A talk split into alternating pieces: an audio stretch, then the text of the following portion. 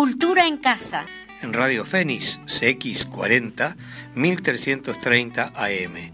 Un programa de cultura en un ámbito bien coloquial.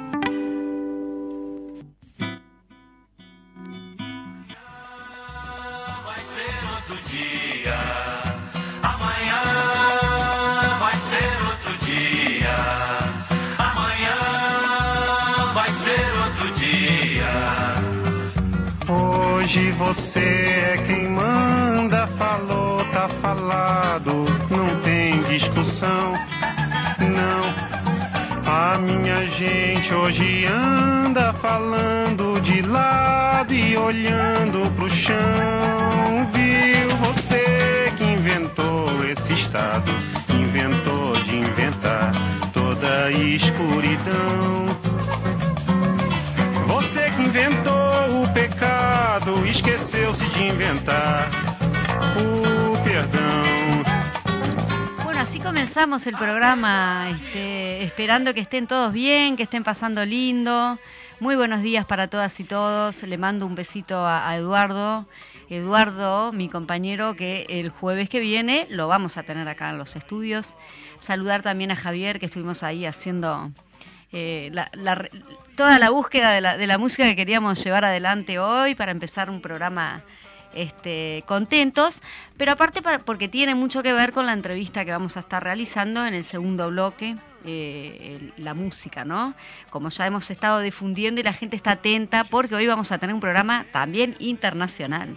Cuando digo internacional, digo con la vecina orilla de Brasil, allí, a los vecinos nuestros, el pueblo brasileño que está viviendo una situación bastante compleja, que, quisimos hacer como un- una mixtura también, no solo este, hablar sobre la situación compleja de Brasil, sino también este, porque invitamos justamente un artista, vamos a, estar con ella al, segundo bloque, y bueno, hablar de todo un poco, de la cultura, de la situación este, que están eh, viviendo y, las, y toda la solidaridad del pueblo brasileño que está viendo en ese Brasil este, un golpe de Estado, así decirlo, este, lisa y llanamente, más allá que en el Parlamento se discutió y bueno, este, parece no haberse puesto de acuerdo en cuanto al texto, de cómo iban a redactar ese texto, si bien este, la solidaridad de Uruguay para con el pueblo brasileño.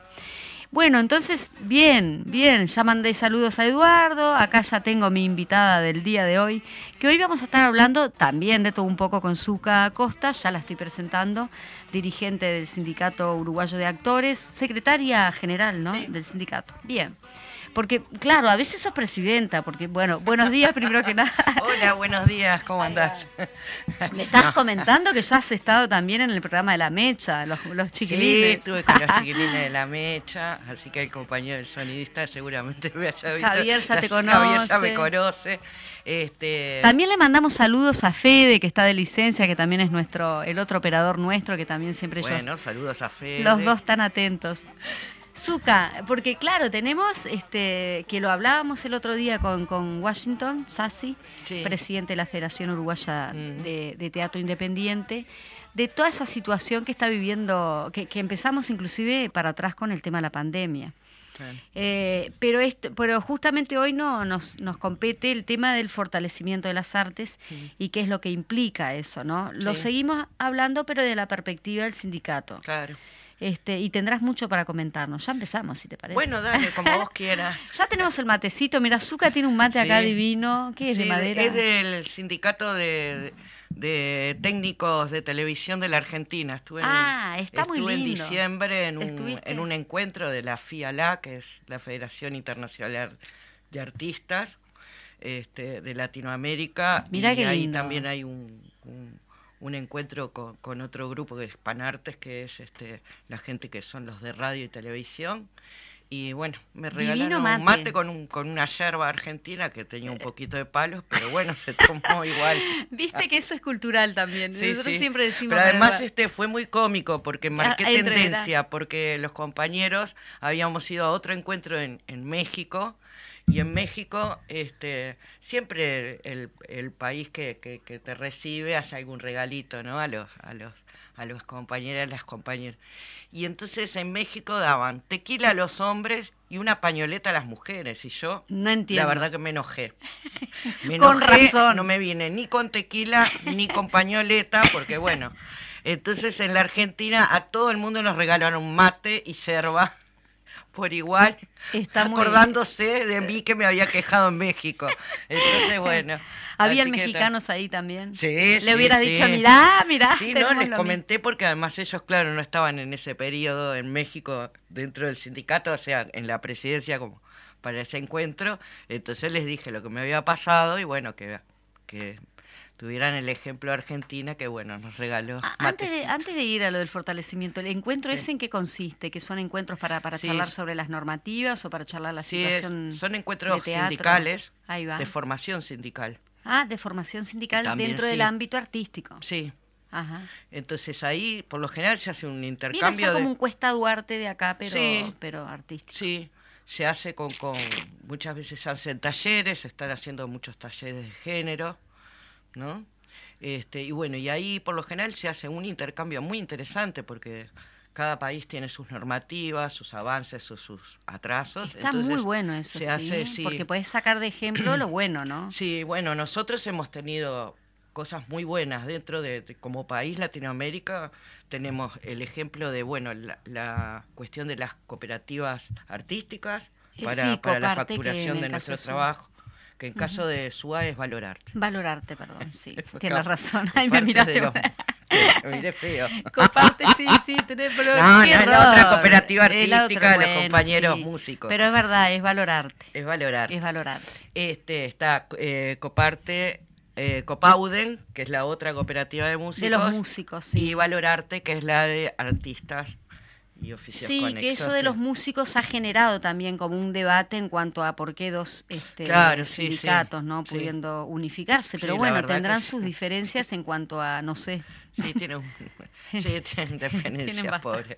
Bueno, Este, bueno, y en estos encuentros, bueno, en, el caso de Uruguay, bueno, marcamos eso de, de tener cooperativa artística para la facturación de nuestro trabajo, la ley del artista, este, em, también este bueno el protocolo de, violencia de género que, que la SUA eh, presentó hace dos años atrás ahora este eh, por ejemplo Chile lo tomó como referencia. Ah, otros países están trabajando en base a eso.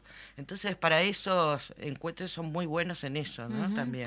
Más allá de todo lo que aprendes y porque está, hay facilitadores gente que te va a enseñar cosas pero pero en realidad también es lo, lo más interesante es el esa cosa de, de, cruzar este información, y datos y ayudarte, ¿no? De país en país. Sí, Uruguay en realidad se caracteriza por ser uno de los países como que tiene normativas este, en cuanto a los trabajadores y los derechos de los trabajadores. muchas más, más amplias que, en otros países. Sí. Inclusive el, sindicato de las trabajadoras domésticas que logró justamente un, gran avance. Que lo decíamos justamente con, con este con Washington en el programa anterior. Sí, Uruguay sí tiene eso, sí. En realidad siempre están mirando a Uruguay, ¿no?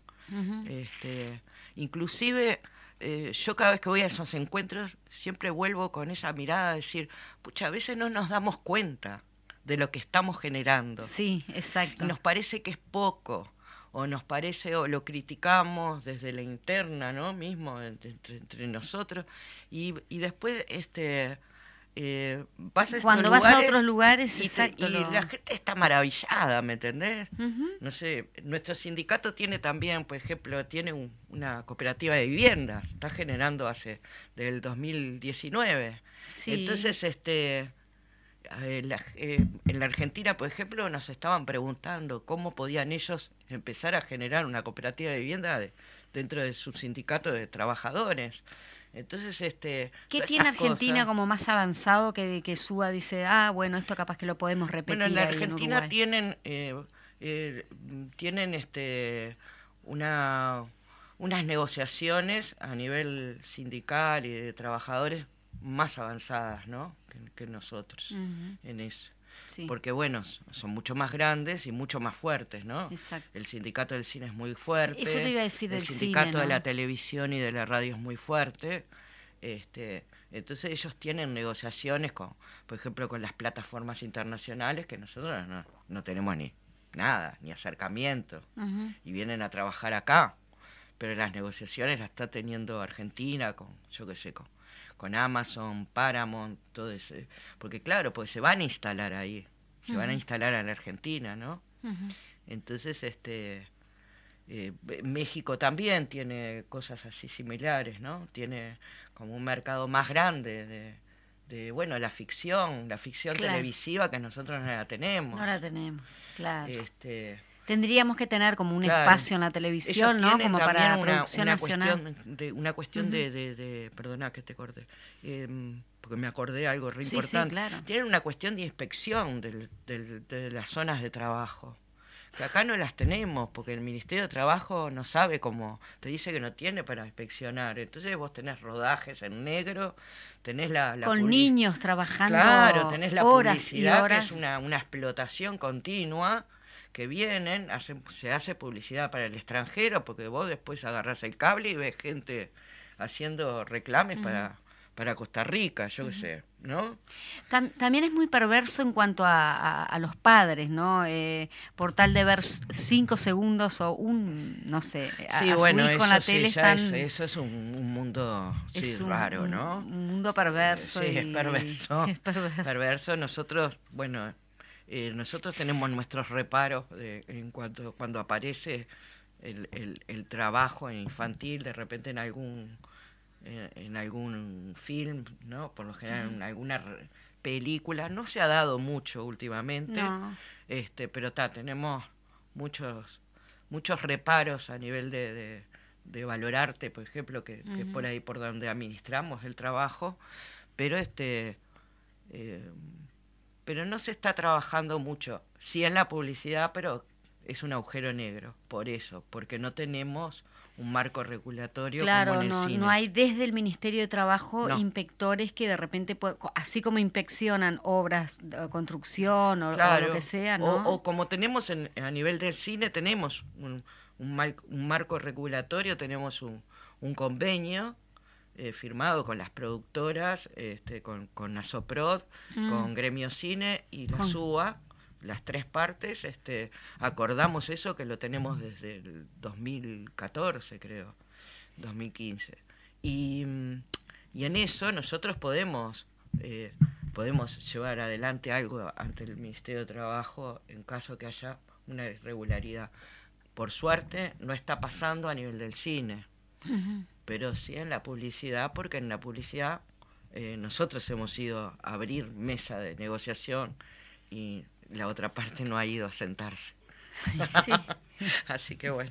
Bueno, muy bien. Se generó también un, una, un buen relacionamiento, no sé si ahora lo sigue, Zuka, poneme un poco al tanto porque hace pila que no sigo esa situación, pero no sé si es la tripartita, cuando se conformó todo el tema de la ley de la 18384, que es la ley de teatro mm. este, eh, bueno, de artistas y oficios conexos. Allí como es esa, esa buena comunicación entre las partes, ¿no? No sé si eso sigue sucediendo ahora en el Ministerio de Trabajo con respecto a SUA y bueno, ese no, vínculo. Por eso te digo, en, el Ministerio de Trabajo lo único, nosotros, sinceramente, la verdad que a este ministro, las veces que lo, lo hemos llamado, nos ha atendido muy amablemente, no entiende mucho, ¿no? Este, de lo que hablamos, pero en, realidad es una, es una característica que ha pasado en nuestra política, ¿no? Que todavía no entienden el trabajo no de, del trabajador de la cultura. Entonces, este, es difícil.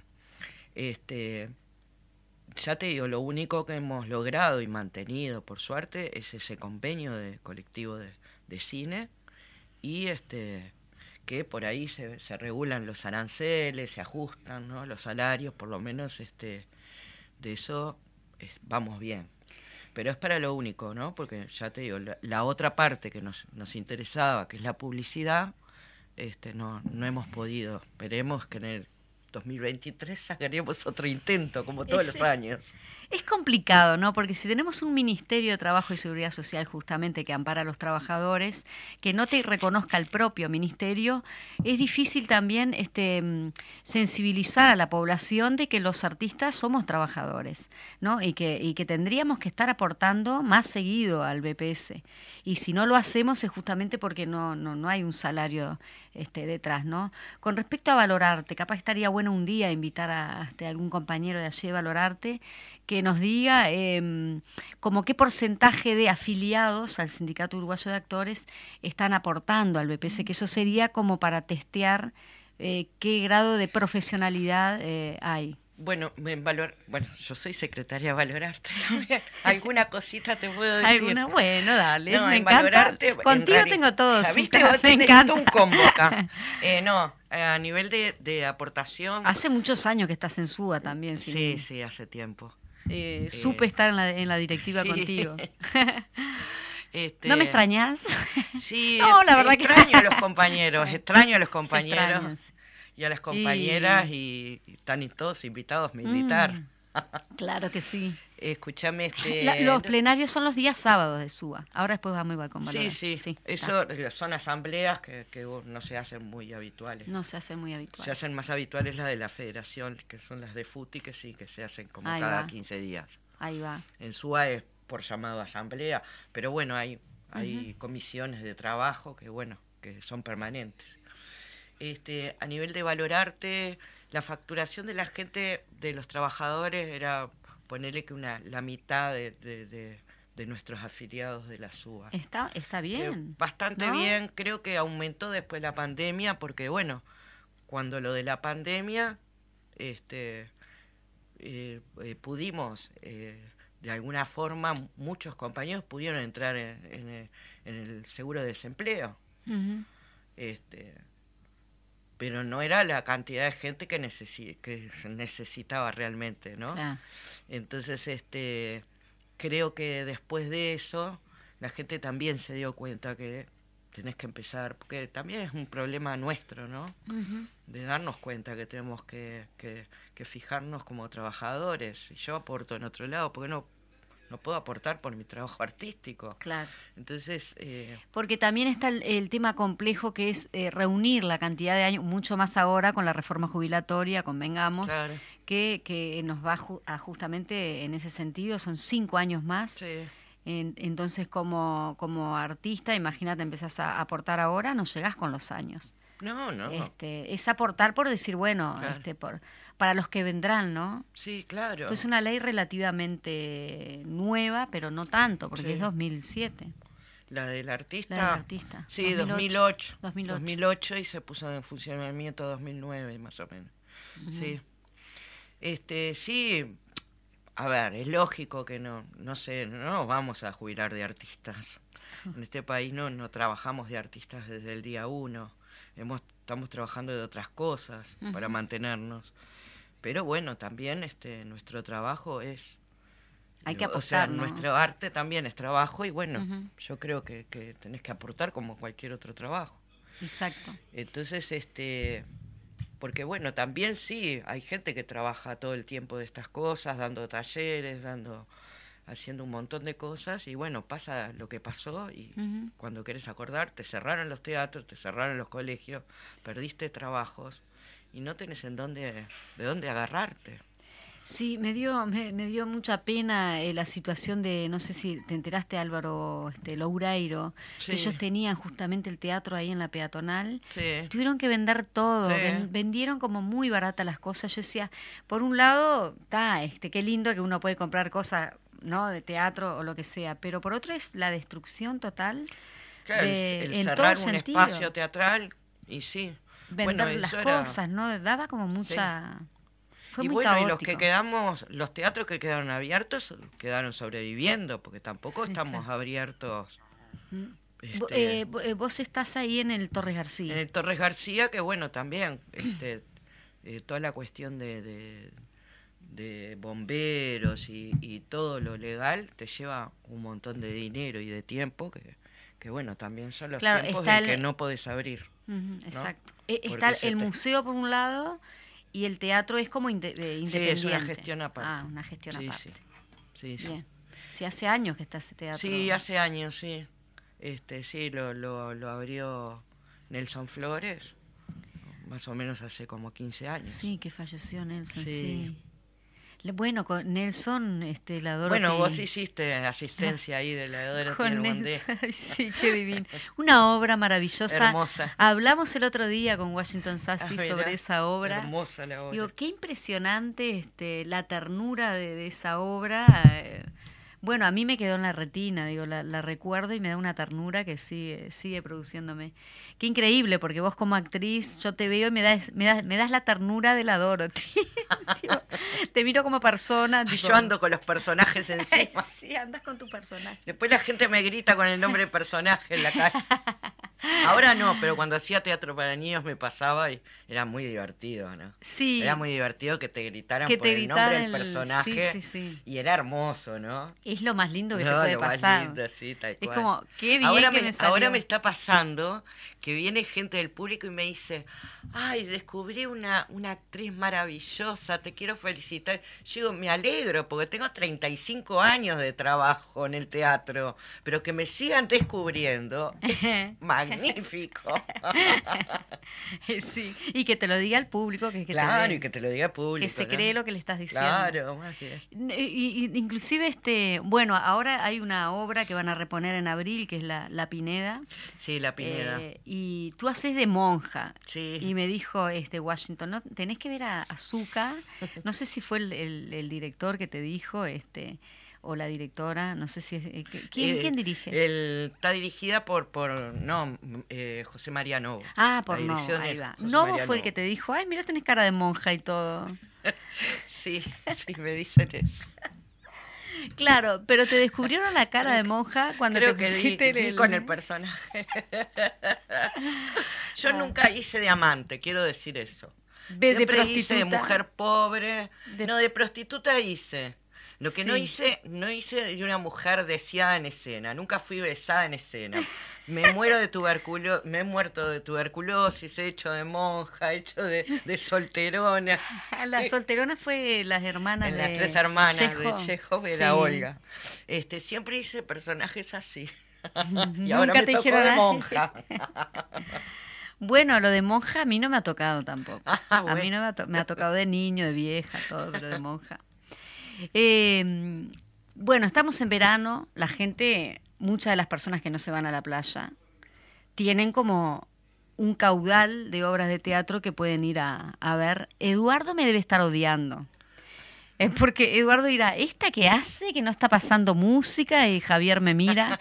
Yo digo, pero qué sé yo, Eduardo es el único que sabe hacer eso. A ver, no es, no es que sea el único, pero me parece que si yo lo hago sería como caer en el ridículo.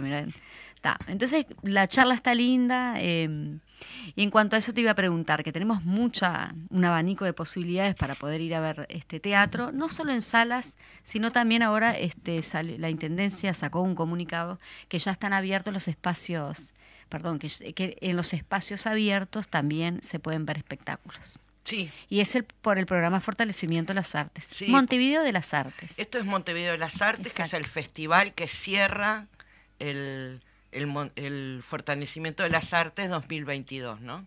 Entonces en enero de 2023 se está llevando a cabo como el cierre de este de este anterior proceso de, de, de obras. Son las obras que durante el año estuvieron en, en cartelera, prácticamente, porque son un, hay 110 espectáculos eh, para ver, así que fíjate que 170 artistas, 10 eh, lugares, porque hay 10 salas este, en Montevideo para ir a ver, que yo ya en otra entrevista dije lo mismo, podés elegir desde el cerro hasta Punta Carreta, Malvin. Todo, todo, por todo Montevideo hay y los lugares descentralizados como decís vos lugares abiertos que también este iba a haber en en este Complejo América, en Santiago Vázquez. Hay como tres, cuatro puntos en Montevideo que también se, se desarrollan. Qué lindo eso, qué lindo. Hermoso. Pero aparte otra cosa, si hay una obra que uno quiere ver y dice, Ay, yo vivo, no sé, en el Cerro o vivo en Ciudad Vieja, pero quiero ver justo la que van a dar allá. Y bueno, la gente se traslada. Sí. Es, es, es, este, entrada gratuita. Es, entrada gratuita. y, buen, y muy buenas funciones. Ves muy buenos espectáculos. Hay espectáculos para niños, espectáculos para adultos. Hay para reírse, para emocionarse. Pero realmente hay un nivel artístico buenísimo. Bueno, yo el, otro día también decía eso la mayoría de estos espectáculos que, que, están exhibiéndose han estado nominados o han tenido un premio Florencio este año pasado. Entonces, este, eso te da la calidad de, también. Sí, claro, ¿por qué no? Claro. Este, y, y bueno, y además hay si vos querés ir para, por ejemplo, el Florencio Sánchez, tenés un ómnibus que sale de la Verdi una hora antes. Qué grande la intendencia, qué grande. Y Suba también, que está en parte te lleva y te trae. ¿Me entendés? Este, realmente hay un, un, este, sí, hemos logrado hacer un, un buen equipo, la Intendencia de Montevideo, con, con SUA y con la FUTI, hemos logrado armar un, esto, esto hermoso que es este el Montevideo de las Artes. Yo, me quedé pensando, claro, la misma estrategia ¿no? que se utilizó aquí en Montevideo con todas esas posibilidades a través de la Asociación de Teatro del Interior, ¿podría ser que en algún momento esto también se repita? ¿Depende de las intendencias? Sí, eso es. Porque capaz que... ahí el sindicato. Sí, nosotros hemos tenido algunos encuentros con, este, con intendencias. este... Maldonado no fue uno de esos encuentros hace mm, años, ¿no? Sí, Maldonado, en Maldonado estuvimos trabajando una época, este, cuando, pero ni siquiera se había empezado con el, con el fortalecimiento de las artes. Era para un sindicato en Maldonado. Era el sindicato. Ajá. Este, no, en realidad, este, estuvimos con la intendencia de Canelones, sí, tuvimos un encuentro el año pasado, este, que bueno, con muy buena recepción, pero, pero, pero está, también hay que ponerse cada creo que cada los ciudadanos de cada departamento, inclusive la, la masa de, la gente de cultura que está en cada departamento tendría que empezar a, a laburar un poco en esas cosas, ¿no? En, en, porque son ellos los que saben, no que uno vaya a Montevideo a llevarle un plan. No, Nosotros lo que sí... Tiene que desarrollar mismo en, el, caso de Canelones, como al intendente le llamó la atención lo que, lo que pasaba en Montevideo, nosotros le alcanzamos una propuesta y le dijimos, pero esto los, los canarios tienen que verlo y, verlo cómo hacer. Bien, a ver si nos están escuchando. repitan, repitan. A ver qué hora estamos. Sí, eh, Zuka adivina la charla, ¿no? Eh, nos tomamos unos matecitos, seguimos charlando fuera del aire. Vamos a una pausa, Javier, y volvemos enseguidita.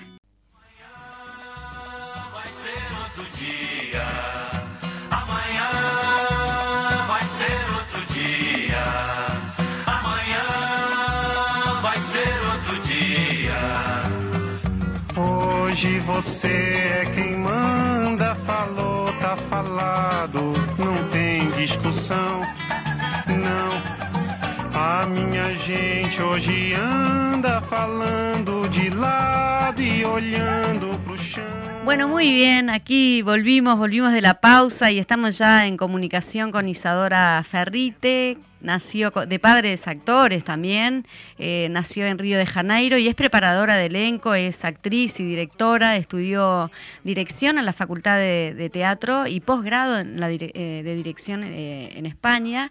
Es técnica de interpretación cinematográfica, que ya nos va a decir, porque justamente estamos hablando, Zuka, de qué hay en otros países que nosotros no tenemos y que podemos este, copiar en el buen sentido. Hola Isadora, ¿cómo estás? Hola, encantada. Bueno, muy buenos días. Estabas un poquito nerviosa, no quería salir. ¿Qué pasó ahí, Isadora?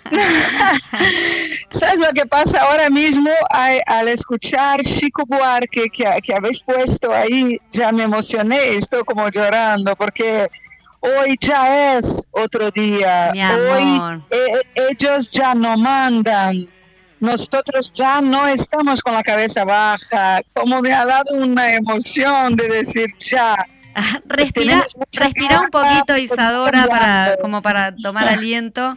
Y, y, era un regalito que te quería hacer, que te queríamos hacer acá. Mira, acá estoy con Zuka, con Zuka Acosta, que ella es integrante, es directiva del Sindicato Uruguayo de Actores, y vamos a compartir esta entrevista contigo. Estamos con Zuka tomando unos matecitos. Acá viste que en Uruguay tomamos mate con este calor. Ya, ya. Eh, antes de ir a lo tuyo, este, sabemos que están pasando una situación bastante complicada allí en Brasil y nos va, yo, yo principalmente quería públicamente a través de la cultura eh, mandar como un mensaje de solidaridad para, lo, para los compañeros, para todas las compañeras y compañeros, toda la población brasileña que no quiere obviamente un golpe de Estado y que repudia justamente las acciones que están sucediendo allí. Eso por un lado. Este, muchas gracias. Me has contado un poquito sobre las grandes pérdidas que, han tenido con, los, los, tres atentados que hubo. No sé si quieres comentarnos un poquito. Pues sabes que por, eso digo que tengo un poco de, te, te, comenté que tenía dificultad porque me emociono con todo. Antes de, de sentar, yo empecé a hacer una lista eh, de todas las obras que hicieron daño ahí en el 8 de enero, ¿no?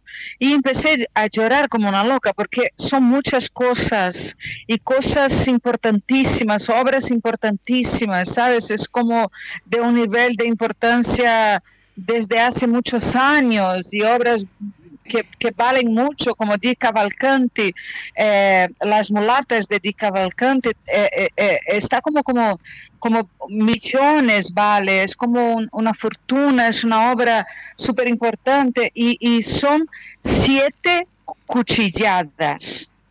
Entonces tú imaginas un crimen pasional, no, no es algo que, bueno, hicieron daño a todo y no sabían qué era y casi sin querer no, sabían lo que estaban haciendo. Son siete cuchilladas. Eso, eso revela para nosotros que hacemos teatro, ¿no?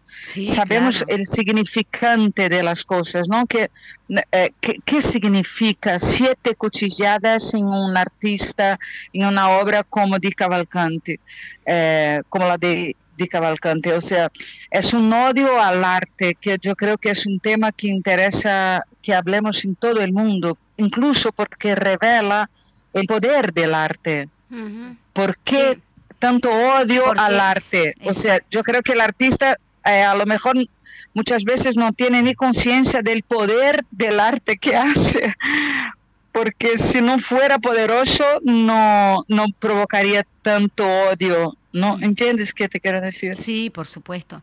Este, obviamente que te entiendo y mm, también en esas épocas duras en que hay que destruir la cultura, eh, capaz que uno lo ve desde la perspectiva de la cultura, perdón. Ellos tuvieron también otro, otros temas, ¿no? Que son este, políticos y que en otros programas también hemos estado desarrollando, pero sí, eh, totalmente. Eh, es, esa, es claro. increíble eh, bueno, ese, no sé, no le, no le encuentro. Es político, no, porque el arte e, es, política. O sea, Di Cavalcanti era comunista.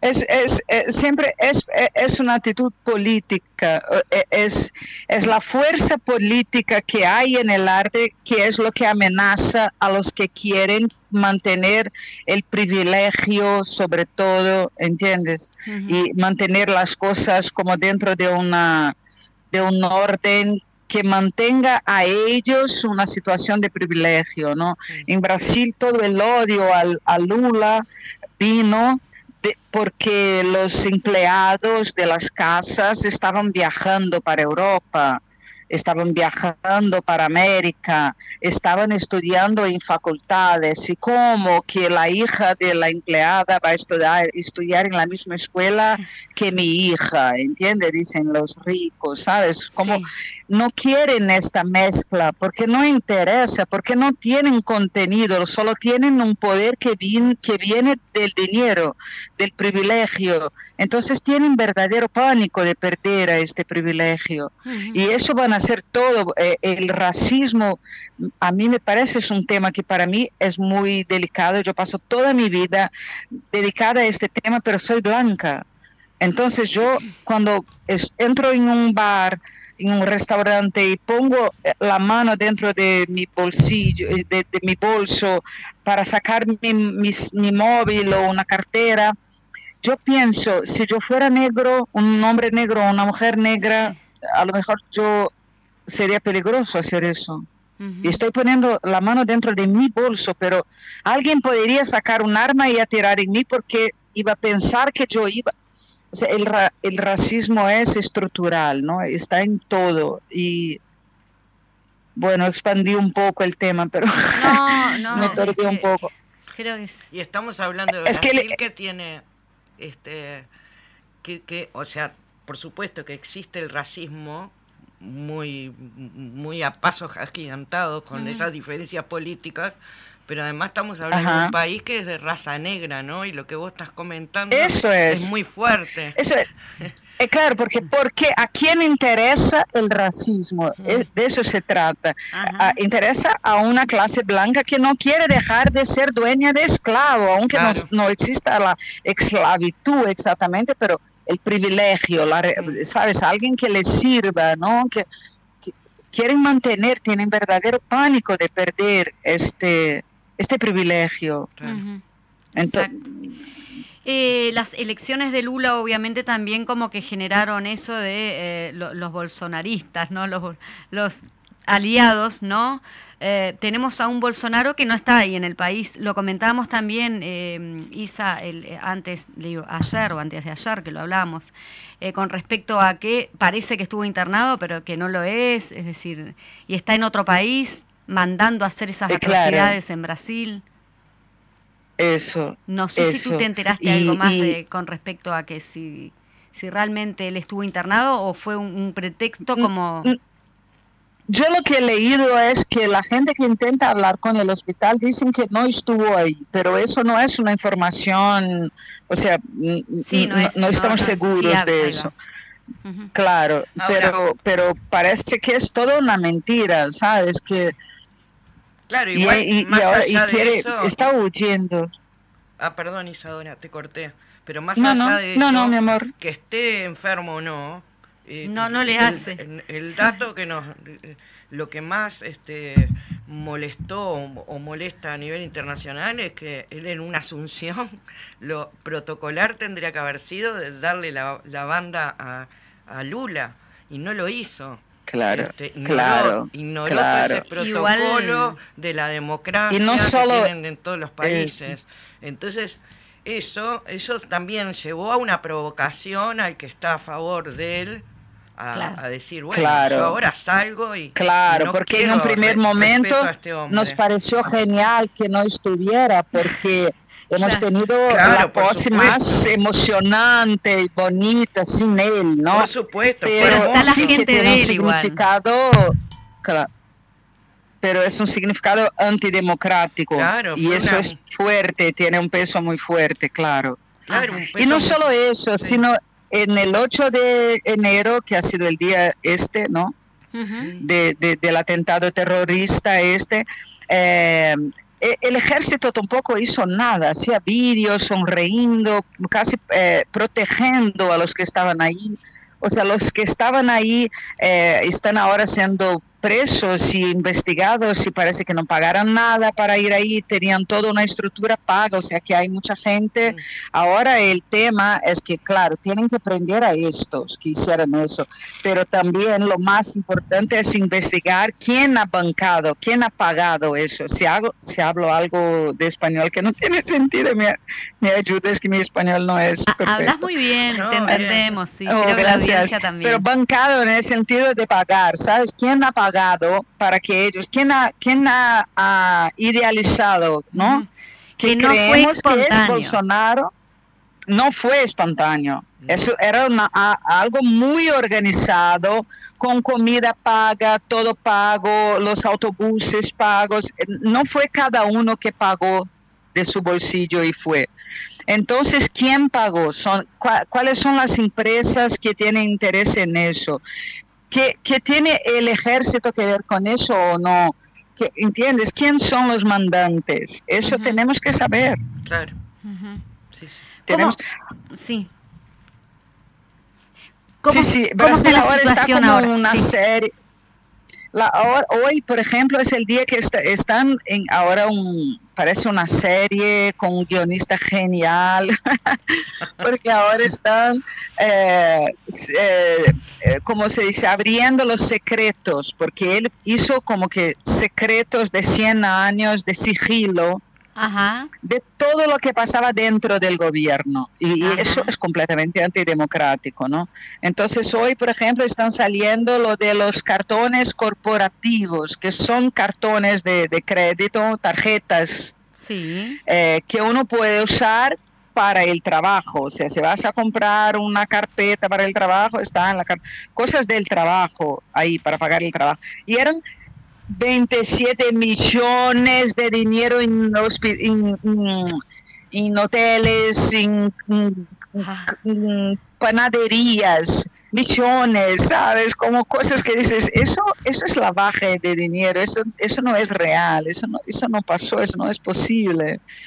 Eh, entonces, eh, claro que eso todo vuelve chiste, Brasil es como, tiene mucho humor, ¿no?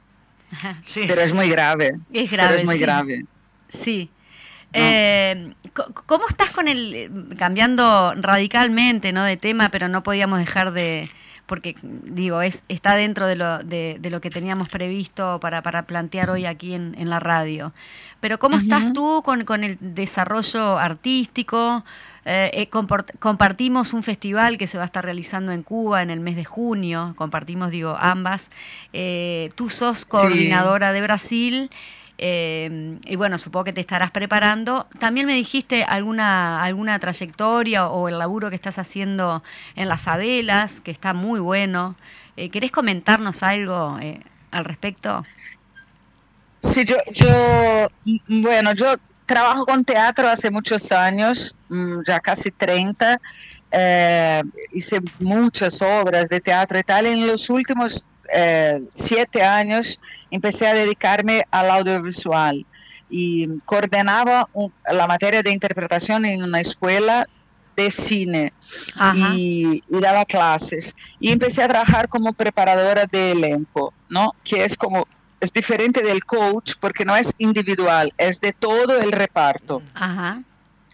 Para que, como si fuera una dirección de actores, pero no es llamado así porque la dirección viene del director, de hecho. Pero una vez que el director me dice qué es lo que él quiere, yo voy desarrollando eso con los actores. Y este año estoy en la tercera serie para Globoplay, que es un streaming eh, brasileño.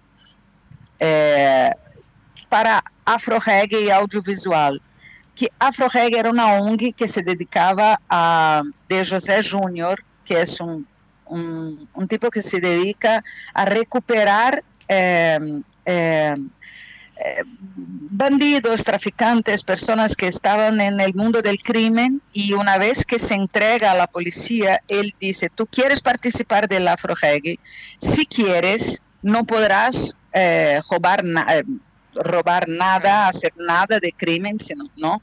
Y pero yo te ayudo con abogados, yo te doy, me dices lo que quieres estudiar, lo que quieres trabajar y, y, la ONG se dedica a ayudarlos, ¿no?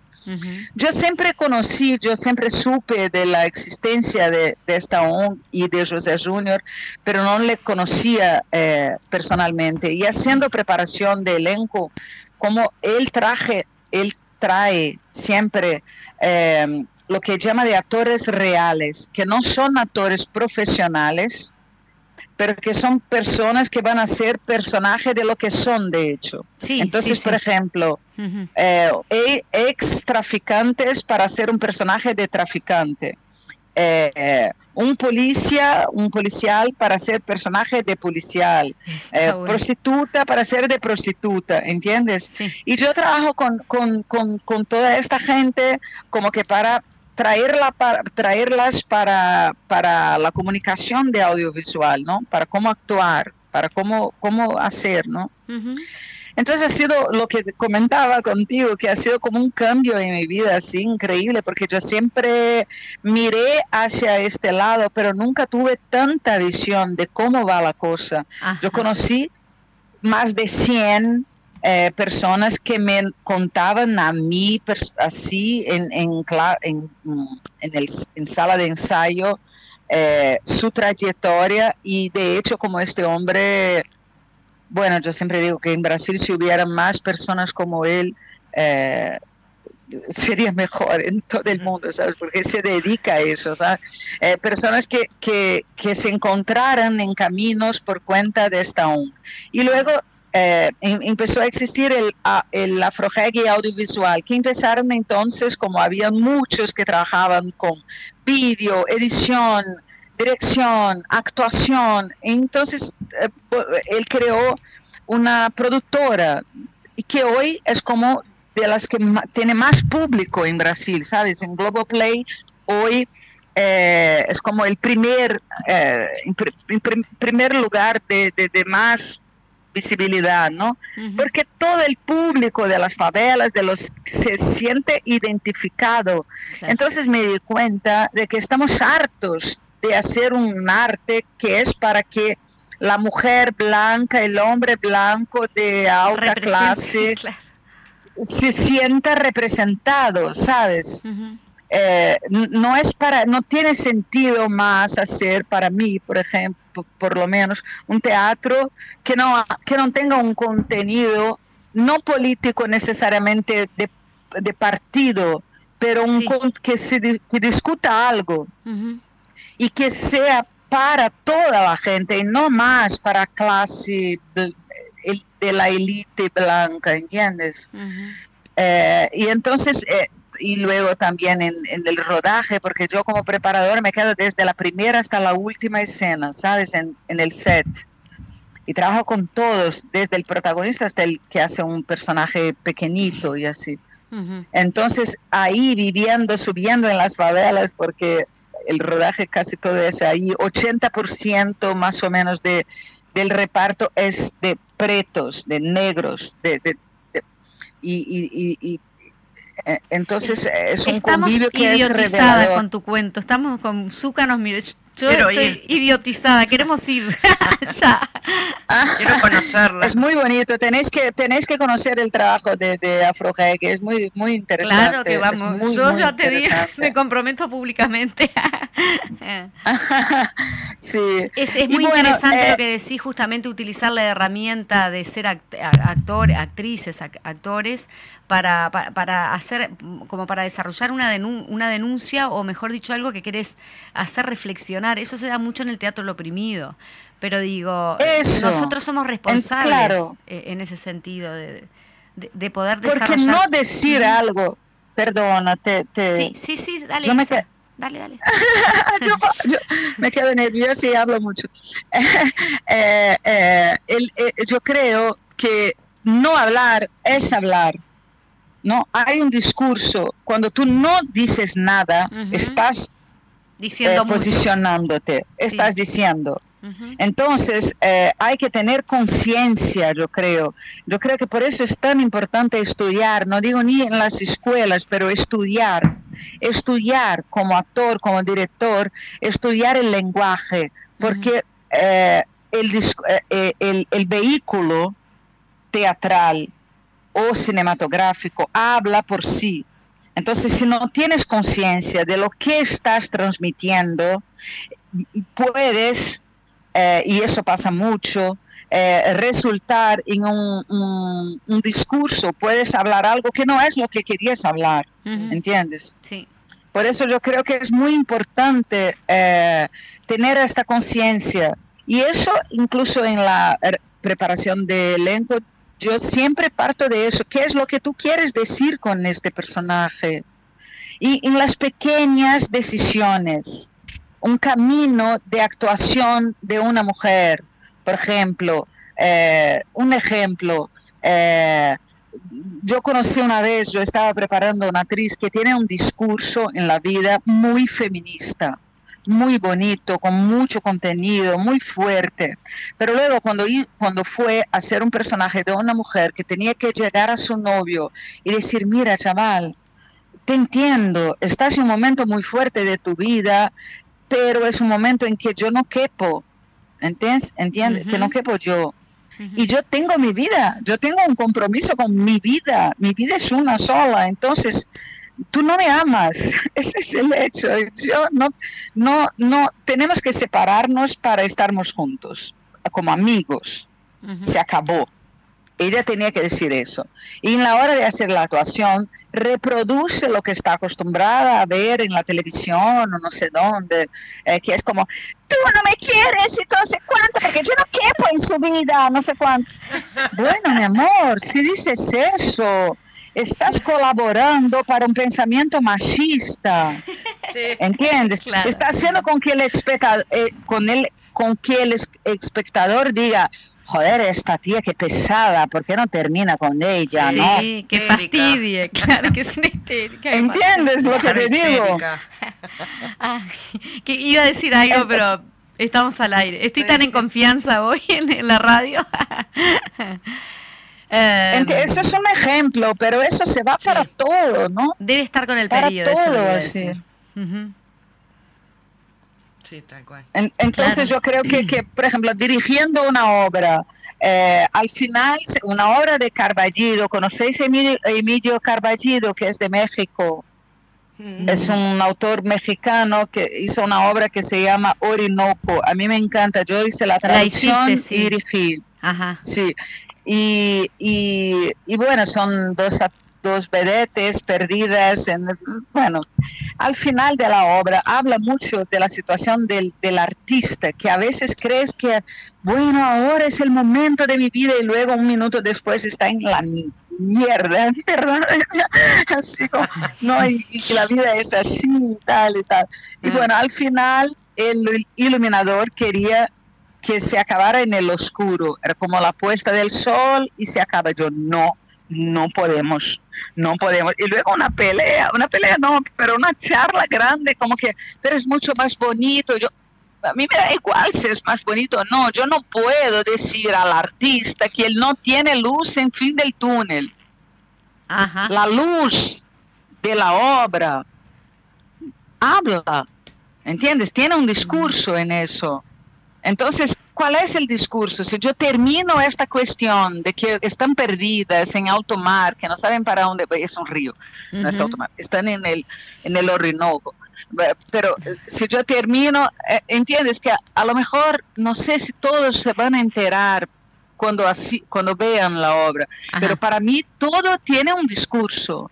Terminar en el oscuro es una cosa, terminar con la luz naciendo es otra. Eh, eh, Sabes, eso quiere decir que yo, a mí me parece que la política, ella no, ella está en todos los, en, cada buen día que das en la calle para cada uno, ¿entiendes? Con quién te relacionas, cómo, te, te, Y el artista yo creo que tiene que ser hoy, aquí en Brasil, pero creo que en todo el mundo, Ahora el posicionamiento no significa que tengamos que hacer solamente obras políticas que hablen de partidos políticos, pero tenemos que saber qué es lo que estamos hablando. Sí, Hay una función en el arte que tenemos que tener conciencia de ella, ¿entiendes?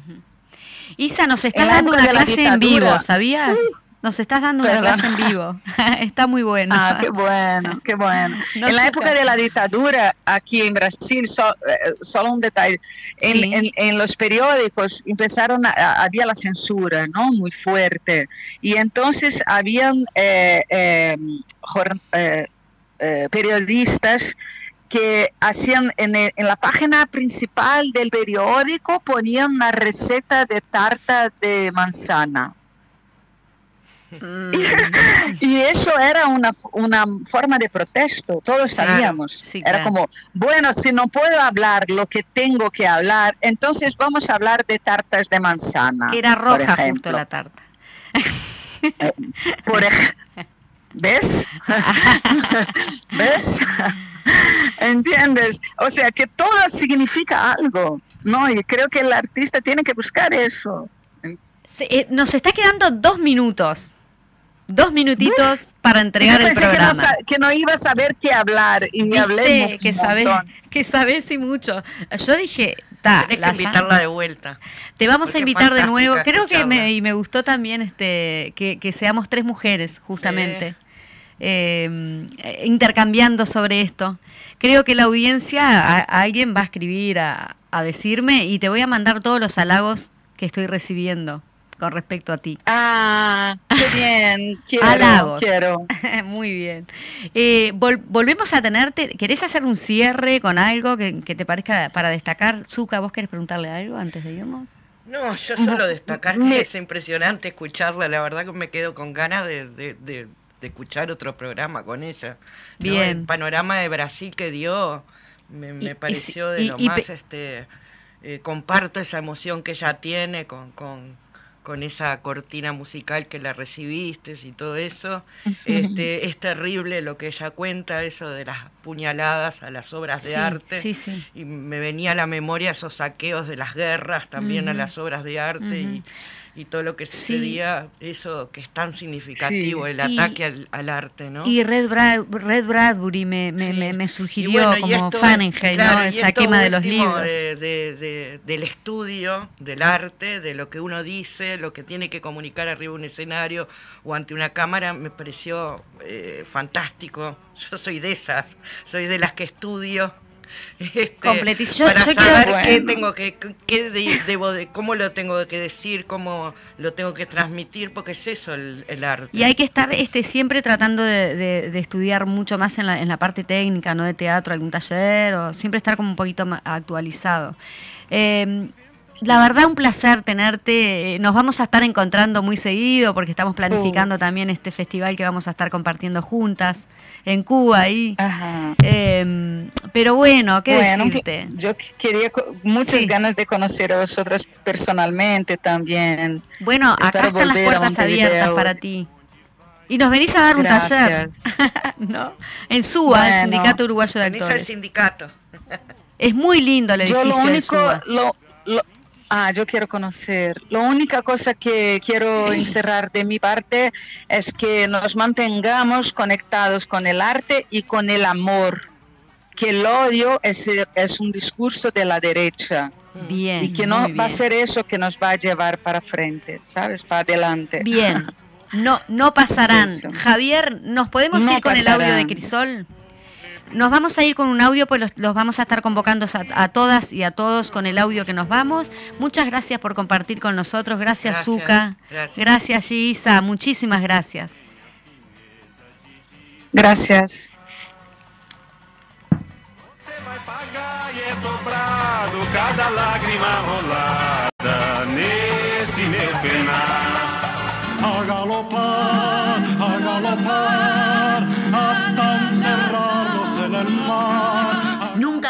Terrorismo de Estado. A 50 años de la inauguración del penal de Punta de Rieles como cárcel de expresas políticas, convocamos este lunes 16 de enero a las 19 horas en Plaza Museo Memoria de Punta de Rieles a rendir el debido homenaje a las forjadoras de la libertad y la democracia.